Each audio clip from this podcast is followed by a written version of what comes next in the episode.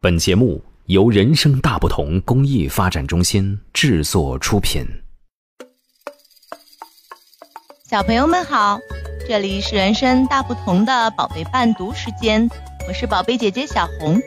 今天我给小朋友们带来的故事是《礼貌待人》，斯坦伯丹简伯丹绘著，张德奇等译，新疆青少年出版社。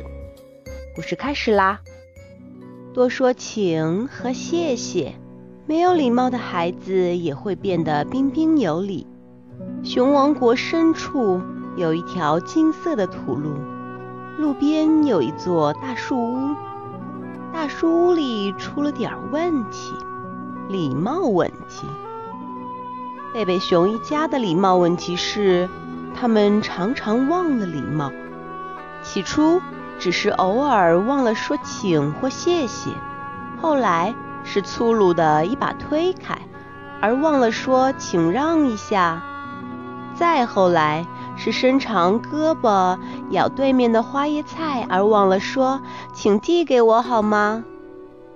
熊妈妈不知道这一切是怎么开始的，但有一点她知道的很清楚，那就是不管什么原因。贝贝熊家已经变成了推搡、骂人、粗鲁无礼、吵闹不堪的地方。饭桌上情况就更糟了，争抢东西、狼吞虎咽、用食物打仗，在桌子底下你瞪我踢。当然，熊妈妈也想方设法地纠正过他们的行为，她哄劝过、责怪过、大吼过。也向熊爸爸求助过，尽管他知道有时候熊爸爸的礼貌比他们也好不了多少，熊爸爸只会拍着桌子大吼大叫，但毫不管用。熊妈妈不愿意家里再这样下去了，她受够了，一定得改改了。可有什么办法呢？改掉坏习惯的最好办法是养成好习惯。他想出了一个主意，找到了一大块硬纸板和一支马克笔，在上面写道：“贝贝熊家庭礼貌公约。”写完后，他召集大家开家庭会，让熊爸爸和孩子们看公约。公约引起了大家的注意。贝贝熊家庭礼貌公约：粗鲁行为，忘说请或谢谢，惩罚办法：打扫前楼梯，推搡，拍打两个脚垫，打断别人的话，清扫一楼灰尘，骂人，打扫地下室，在饭桌上伸长胳膊拿东西，扫院子，用食物打仗，洗盘子。大声吵闹，给花园除草，摔门，清扫阁楼，忘说对不起，清除垃圾，闯浴室，倒垃圾。公约上列着熊妈妈想让大家改掉的粗鲁行为，还列着惩罚办法：干家务活，忘了说请或谢谢，就得打扫前楼梯；推搡了别人，就得拍打两个脚垫。骂人就得打扫整个地下室，孩子们叽叽喳喳地抱怨起来：“妈妈，这不公平！”妈妈说：“依我看，是你们不公平，对自己不公平，对别人也不公平。礼貌就是对人公平体贴，礼貌很重要，有助于我们和别人友好相处。要是没有礼貌，熊爸爸打断妈妈的话。”妈妈说的对极了，熊爸爸，谢谢你的鼓励。但打断别人的话是公约上第三个粗鲁行为，惩罚是清扫一楼的灰尘。说着，熊妈妈递给他一把鸡毛掸子。小熊哥哥说：“嗯，看来是动真格的了，咱们也得想个对策，不然一大堆家务活就等着咱们了。”小熊妹妹问：“什么对策呀？”咱们不光要讲礼貌，还要超级礼貌。咱们不停地说请、谢谢，把妈妈说烦了，她就会取消整个公约了。对，咱们要非常非常有礼貌，妈妈肯定会受不了的。他们立即行动起来，处处做到超级礼貌。在楼梯口，你先上，亲爱的妹妹。谢谢，亲爱的哥哥。在过道里，嗯，劳驾让一下，亲爱的哥哥。好的，亲爱的妹妹。等着洗澡的时候，哦，实在对不起，让你久等了。没关系，亲爱的。但事情并没有按照他们预期的那样发展。熊妈妈一点儿也没有烦。没过多久，小熊哥哥和小熊妹妹忘了做到超级礼貌，而只是一般礼貌。在饭桌上，嗯，请把蜂蜜递给我，好吧。在自己的房间里，帮你收拾玩具好吗？非常感谢。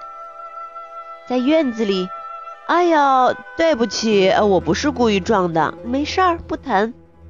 还是熊妈妈说的对，有了礼貌，一切都那么融洽了。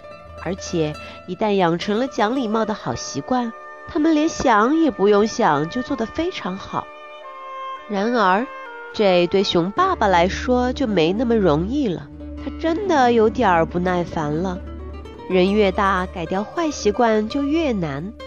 忘了礼貌，他不得不多干了好多好多家务。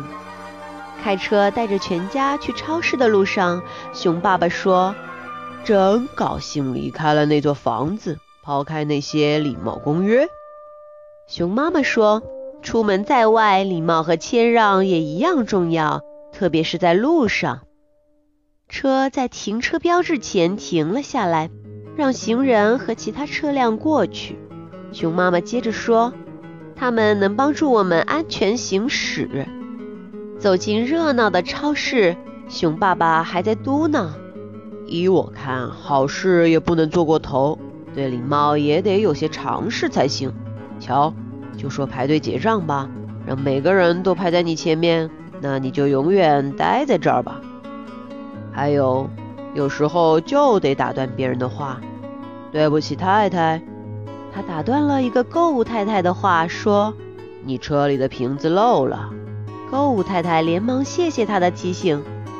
回家的路上，熊爸爸说：“看见了吧，生活丰富多彩，千变万化，光死记那些礼貌没用。再说，礼貌只是对孩子和妈妈们很有必要。”但我们做爸爸的有更多其他事情要考虑。正在这时，前面那辆车突然停下来，熊爸爸的车一头撞了上去。他勃然大怒，大骂起来：“蠢猪，笨驴！”骂人了！小熊妹妹提醒他，对骂人的惩罚是打扫整个地下室。所以熊爸爸把牙咬得咯咯的响。闭紧了嘴巴，不作声了。幸亏他闭上了嘴，因为从前面那辆车上跳下来了一个大块头，怒气冲冲地走了过来。那个人看到熊爸爸这么彬彬有礼，意识到自己也应该有礼貌。他解释说，一只鸭妈妈领着一群孩子横穿马路，它不得不来了个急刹车。它和熊爸爸各自看了一下碰撞的部位，没什么损坏。他们继续上路了。熊爸爸说：“我早说过，任何时候都不能忘了讲礼貌，这一点很重要。谢谢你，孩子，是你提醒我要讲礼貌的。千万别客气。”小熊妹妹礼貌地回答。好了，故事讲完啦。小朋友们，你还想听什么故事呢？让爸爸妈妈在微信公众号“人生大不同”后台告诉我们吧。下一回宝贝伴读志愿者们讲给你听。也欢迎大家为宝贝伴读时间打赏，所有的捐赠钱款我们将用于购买书籍，送给住院的身患白血病、先天性心脏病等各类重病的宝贝们。谢谢大家，我们下次再见。